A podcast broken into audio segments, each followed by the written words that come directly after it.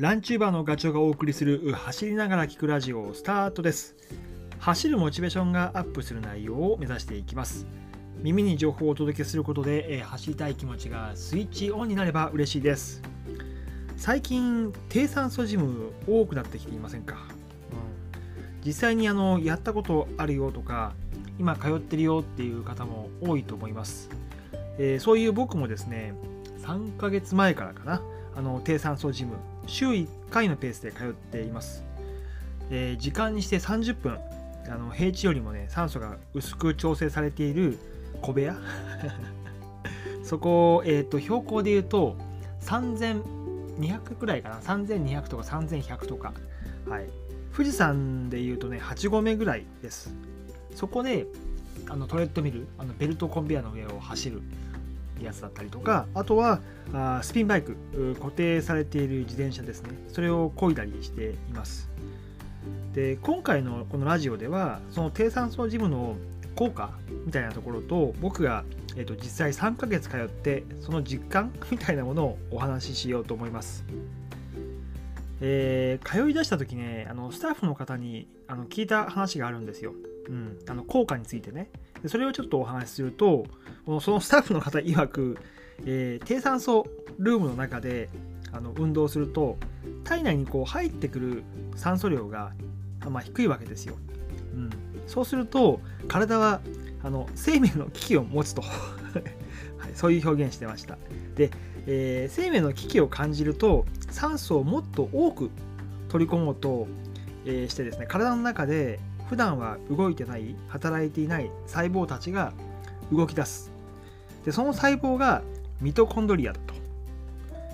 でミトコンドリアはその、まあ、動くためのエネルギーとして、えー、と体内を使って活性化しますと、えミトコンドリアはその脂肪と糖をですねどんどんこう吸収していくらしいんですよ。はい。で結果あの体全体の代謝が良くなって、えー僕たちの目に見える形として汗と汗をかくという話をしていました。で実際その、えー30分の低酸素ルームで運動することってどのくらいの強度なんだっていうことなんだけど、えーそのスタッフの方が言ってたのはだいたいハーフマラソンを走るぐらいそういう疲れ方になると。うん。まあなるほどねとあのその時聞いてました。はい。で実際あのそうだね。実際やってる時うん身につけるものが実はあって、えー体内の酸素濃度それを測る時計型の機器があるんですけどそれを手首に巻く。それからあと心拍数それも計測するバンドそれを二の腕につけています。でねその、えっと酸素濃度と心拍数はその部屋の中低酸素ルームの中にモニターがあってそこに数値が映し出されてで自分で確認することもできるしスタッフも見てます。それぞれのその運動強度とか、えどういう状況でやってるかっていうのを管理するために表示してるっていうそういう目的かな。うん、でね、えー、と血中のその酸素濃度は、え SPO2 って言います。でね部屋に入る前も一回計測するんですけどその時は99とか98とか、うんまあ、いわゆる満タンです。で運動をしていくとこれがね不思議な本でだんだん減っていくんですよね。で僕はねあのまさに、え入る前満タンだったんだけどトレッドミルを20分ぐらいするとぐんと下がって87ぐらい。で最終的には85ぐらいまでに行ってで最後うんと30分手前の27分とか8分だとまた少し戻ったりとか、うん、それがね毎回そういう 流れです。でちなみにその SPO2 はあのまあなんだろうモニターに表示されているから自分でその数値を見ながら、まあ、さっきも言ったけど走るペースを、えっと上がってれば下げるしまだいけるなと思ったら押すっていうことを自分でやってます、うん、で当然それスタッフも見ていて、え高すぎたら 注意喚起をしてきます。はい。でそう低酸素ジムに貼り出してあるポッ貼り出してあるポスターがあるんですけどそこに、まあ、3つの効果がちょちゃんと書いてありました。はい、で書いてあったのはね1つ目は持久力が上がりますと。えーまあ、これはあの高地環境でトレーニングするからいわゆる少ない酸素量であの動き続けるパフォーマンスが上がるっていわゆるマラソン選手たちがねコーチに行って、ね、海外のコーチに行ってあの走る練習するっていうのはまさにこういうことだと思いますね。それから2つ目が脂肪燃焼しやすいということです。これはあのミトコンドリアが動くからっていう注意書きがありました、まあ、脂肪と糖を食っていくからイコールダイエット効果になると。で3つ目が筋肉を引き締めますと。なんだかねあの低酸素の中で運動すると側筋繊維ここに刺激が加わるそうなんですよ。だから筋肉のあの肥大？筋肥大を生じさせるためのその成長ホルモンが分泌されるということが書いてありました。でね、えー、僕の印象で言うとその3つのうち1つ目はなんかわかるんです。1つ目っていうのは持久力の向上ってところ、えー、酸素を取り込むその力そして、まあ、体中に運ぶ力っていうのは3ヶ月しかやってないけどなんかアップしたような気がします、えー、この前 5000m のタイムトライアルをあのやったんだけどやっぱり最最あの最初ボンと飛び出してで途中であの垂れて中谷にしてで最後ぐんと上げられたのはなんか低酸素のこの練習をねやってたことが効果があったような気がする、まあ、苦しくても我慢ができる。で僕の友達もやっぱり低酸素ルームやっていて、えー、まあそれ複数人なんだけどやっぱり同意見ですね。ただ 週1回の30分じゃどうなのっていう話はやっぱりあのしてました。いや言われました、うん、そうだよねと。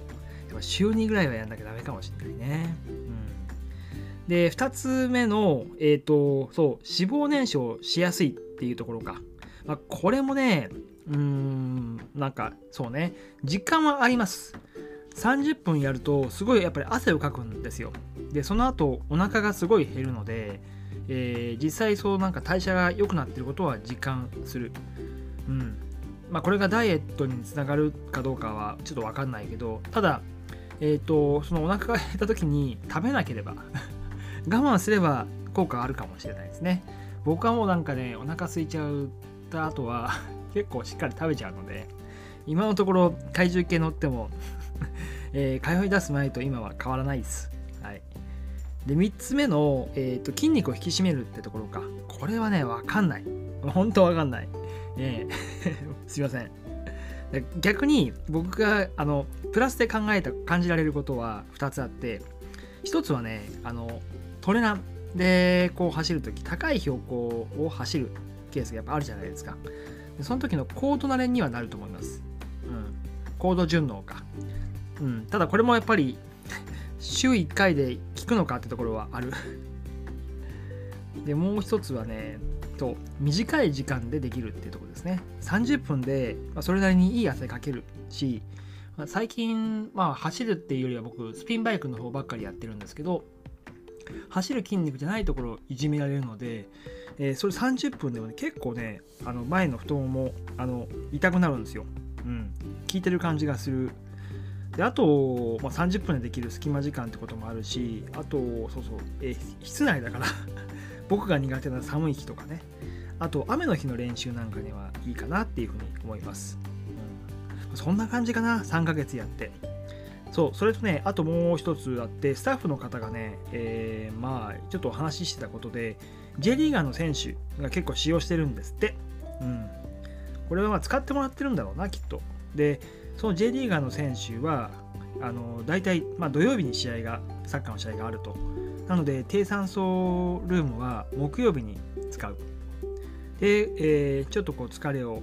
あの刺激を加えて、で、金曜日休んで、土曜日試合に臨むっていう、そんな感じなんですって。